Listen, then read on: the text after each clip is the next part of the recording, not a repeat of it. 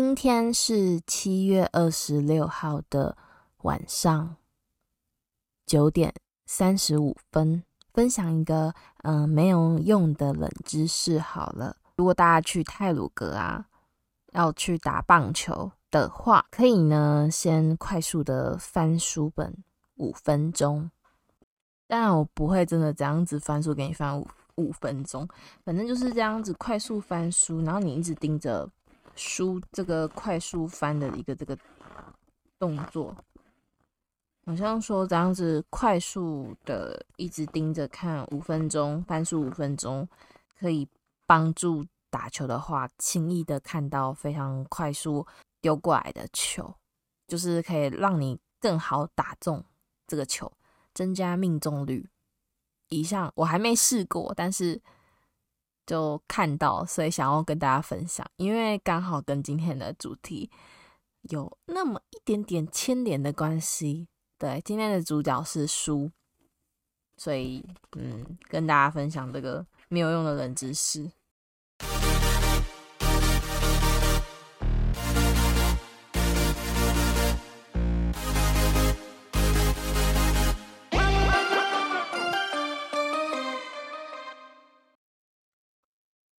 Hello，大家好，这里是野浪 AI 有点小执着，我是 AI Echo，好久不见了。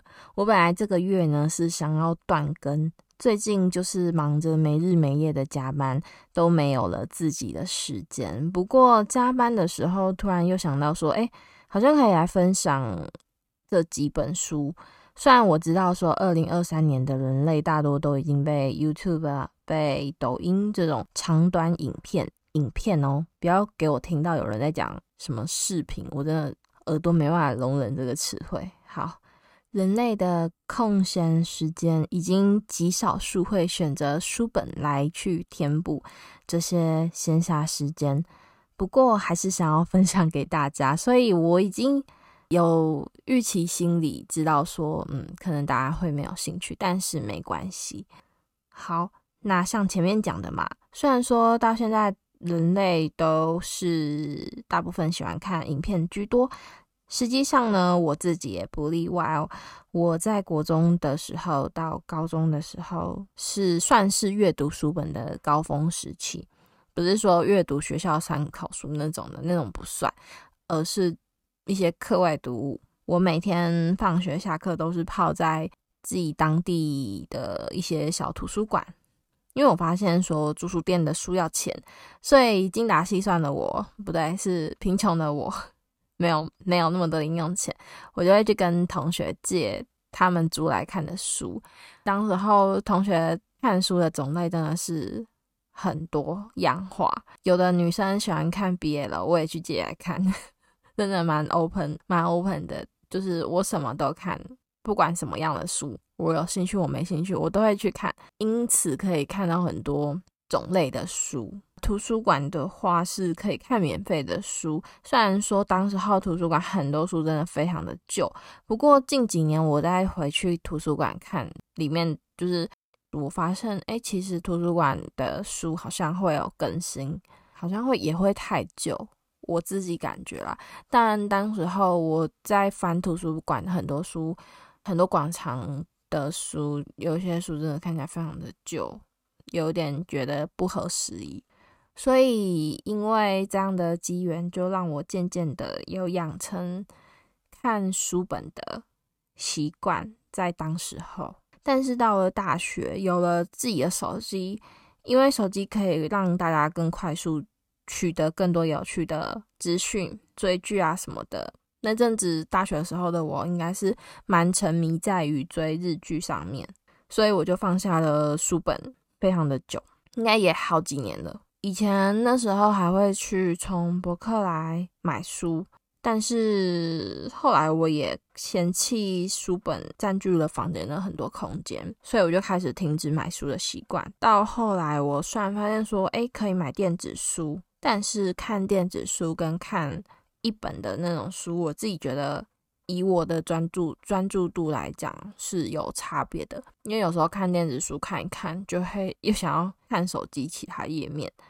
就连我当初买 iPad 平板，我是想说可以当做电子书的阅读器，但是 最后也被我拿来追剧，就可想而知，就知道说我已经多久没有看书了。再回来到今天的主题，今天的主题呢，就是要以书的内容去找到对一个城市的认识。就是希望说，大家可以在比如说即将出发去某一个地方，可以先看一下今天推荐的这些书。我相信应该会对即将要去的一个目的地有一个新的面向的认识。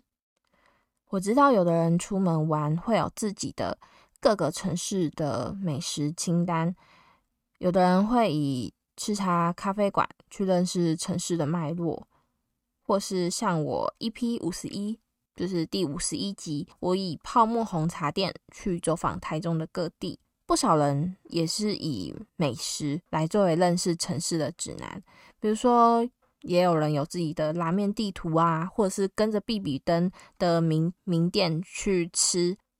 而我也有朋友喜欢去寻找城市的独立书店，或是有趣的 B 级景点，这些大家都可以透过自己。觉得有趣、有兴趣而收集到的点来去认识一个城市，这些大家自己收集到的点也能够就是构成一对一个城市生活区域的认识。所以今天呢，我是想要用书本来为大家覆盖上一层地图网，就是关于书本内容去收集来的一些地图。好。那今天要分享的第一本书，嗯，两本书是关于台北的。第一本书呢，我应该之前讲过很多遍了吧，就是我到现在还是会反反复阅读。但是我当初不是买实体书本，我是买电子书，所以它就一直在我的平板上面。想到我就会赶快去翻来看。第一本书是老派少女购物路线，洪爱珠的书，我稍微念一小段。我念的这个篇章是老派少女购物路线。行经大道城许多年，在百年建筑群里穿梭，老铺里吃饭，买儿时食物，将自己藏匿于飞速网路时代的皱褶缝隙，以为可以瞒过时间，但事与愿违。没忘记今日来是为妈妈买润饼皮，进永乐市场一楼早市，抵林良号。圆脸爽朗的阿姨和兄长接手父亲手艺制润饼皮近九十年。林良浩制饼是古老节奏与时光之师，手掌着湿面团，在灶台上磨出一张丝白薄饼，在竹尖点地似地飞甩几下，使其均厚，待由湿至干，徒手将之数百数千的揭起，饼极薄而透光，重叠成。分分秒秒、时时刻刻，时间的具体证据，默默的在侧观看。不久，心里若干尘埃都暂时缓缓地降下。里面提到的林良浩润饼皮，嗯，在我读完这本书的某一天，就是正好跟男朋友去永乐，哎，永乐市场这边这一带，就刚好那时候。他说里面好像有一间什么冻饭很好吃，有名什么的，然后我们就去寻找这间店排队要吃冻饭这样。结果上位的时候，我往斜后方看，哎，看到一间很耳熟的名称的润饼店林良号，我就觉得一直觉得说，哎，好耳熟，奇怪，我是在哪边对这林良号三个字有印象，直到。后来我才想起啊，我是在书本上看到那间润饼店，其实非常有名。但是当时候我吃了那个冻饭，其实我也吃不下，就觉得说，哎，下次如果有机会的话，绝对要去尝尝这个书本里的味道。再来第二本书，《党产侦探旅行团》，邓惠恩等著。明星咖啡馆里的留恶者，流亡的俄罗斯贵族艾斯尼，凭借俄语、法语、西班牙语以及英文的多语能力，搭配来自俄罗斯的菜肴及甜点，很快地让明星咖啡馆成为这些失去故乡的俄罗斯人能畅谈母语、大口喝烈酒、举办各式俄罗斯节庆晚宴的场所。这里经常播放柴可夫斯基以及拉赫玛尼诺夫的唱片，进口的咖啡香气弥漫在空气中。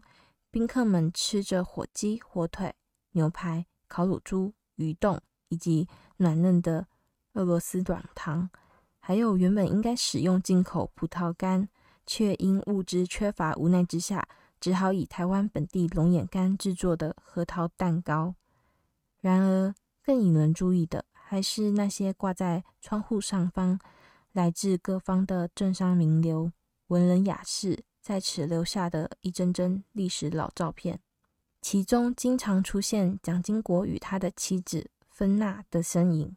想象一九五零年代明星咖啡馆的某次晚宴中，壮硕的白俄人群里，有一对正以俄语流利对话的异国夫妇。妻子的名字叫芬娜，是个高大活泼、身材健美的俄国金发女子。芬娜身边。那名稍微矮小的黄皮肤男子，便是她的丈夫尼古拉，而他另一个更为人所熟知的华文本名叫做蒋经国。至于他身边那位美丽的俄国妻子芬娜，就是后来几乎不问政事、足不出户的第一夫人蒋方良。虽然说我还没有去。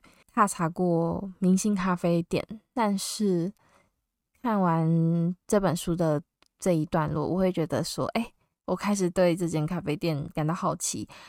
即便说我知道这间咖啡店真的很有名，非常多文青都会去的一间店，但是我好像一直没有机会安排去那边看看这样子。然后看了这个故事，看这本书讲到的这本故事。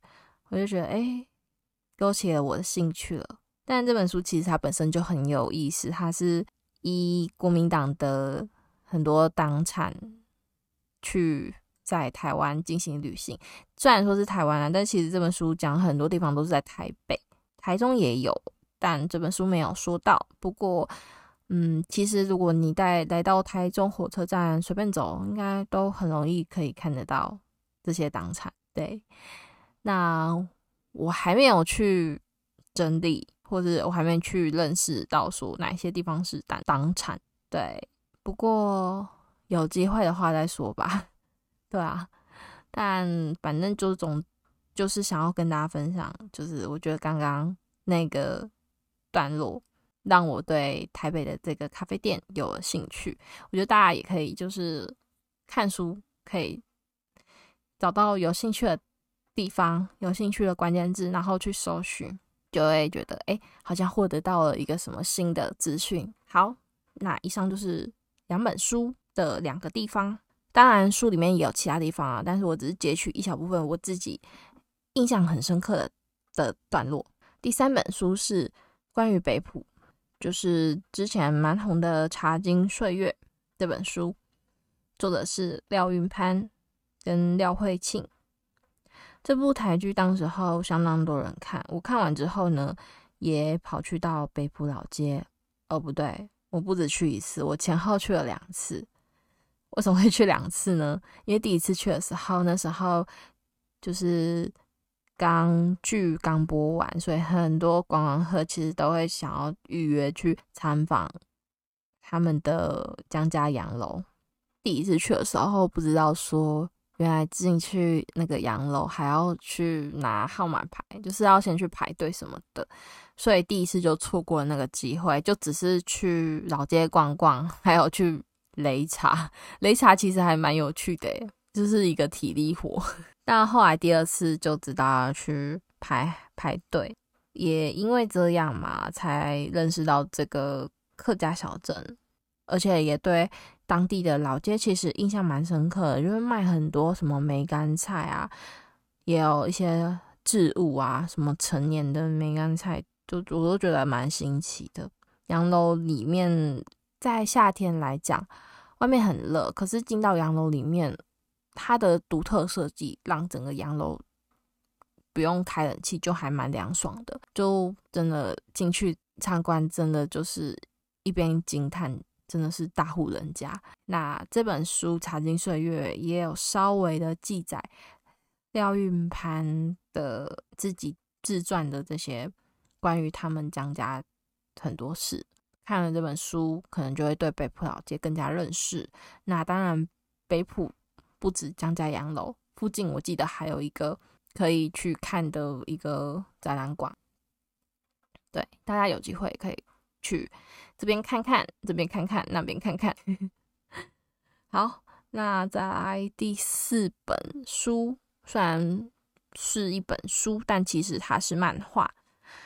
这本书叫做。《铁路便当之旅：台湾加冲绳篇》，作者是樱井宽。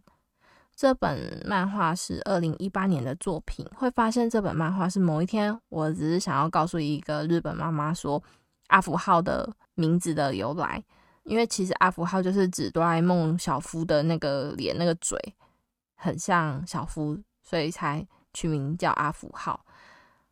对，那这名字还蛮有趣，有这个有趣的缘由，想说看一下推特上面的铁道迷怎么去描述这段，然后我再跟这个日本妈妈讲，就无意间发现到了这本漫画，发现到这本漫画，我就马上去电子书平台找找看，哎，还真的有，就买买了，而且不会很贵。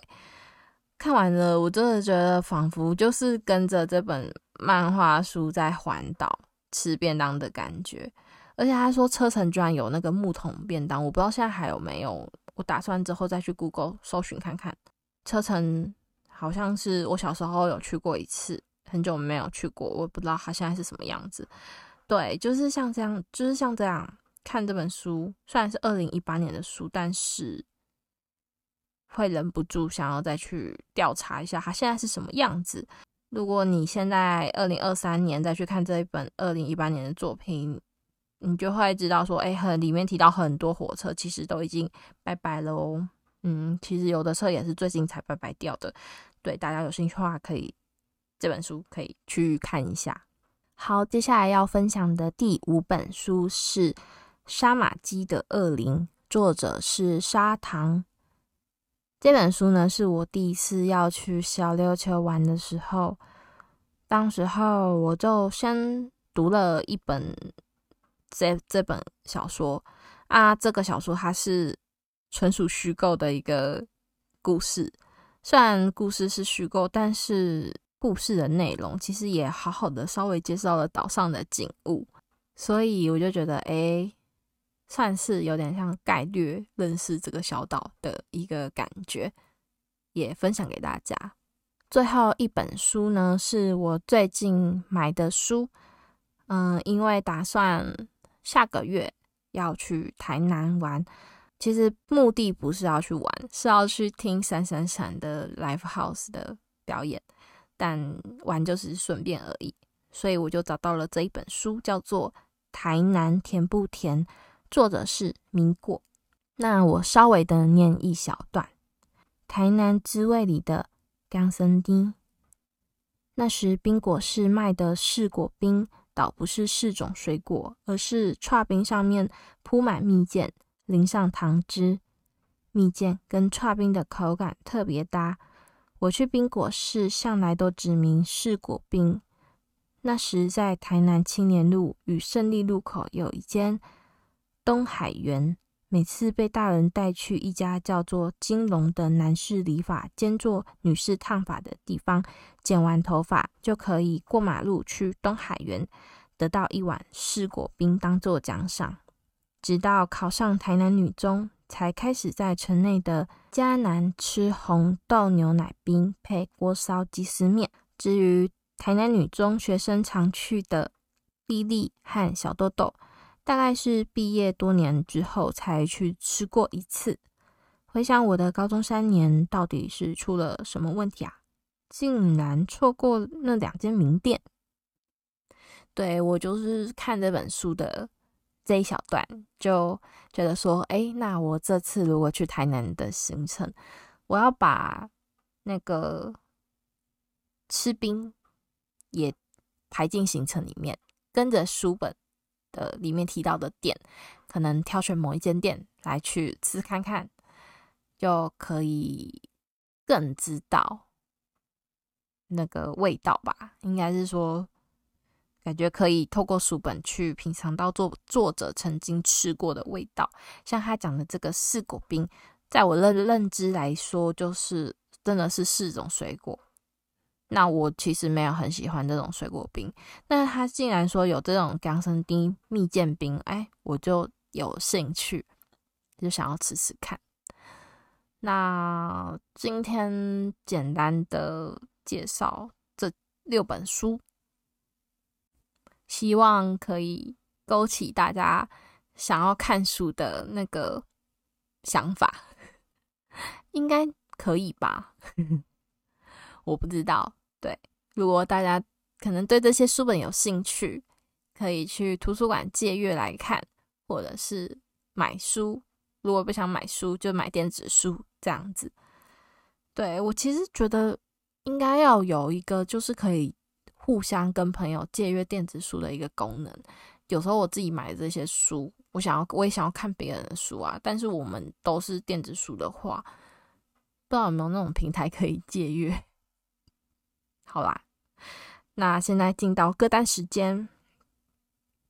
今天的第一首歌呢，就是中村恵美的《救急 no 休日》这首歌，我觉得蛮可爱的。无意间在 Spotify 上面刚好新歌，然后被分享到，我觉得我就是需要一个救急的。休息日非常需要。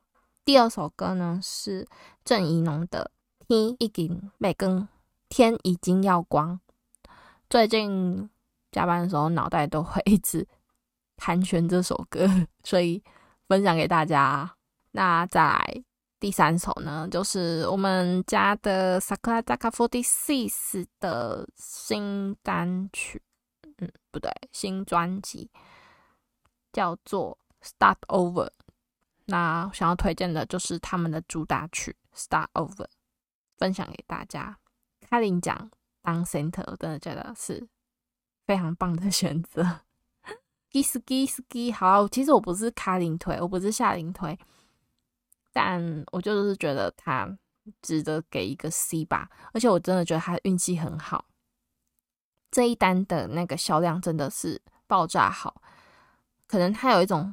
魔鬼般的魅力吧，我也不知道。就是我真的觉得他的运气非常好。明明他的卡哦，他的颜值可能不是整个团里面最顶的，他的应对，他的说话方式，可能也不是说最会最会调的一个成员。但是他就是跳舞，他就是有一种魅力，会吸引人家想要注意，想要看。对，我觉得这可能就是大家对他的认可吧。夏琳棒棒，会一个，好，我们下次再见，拜拜。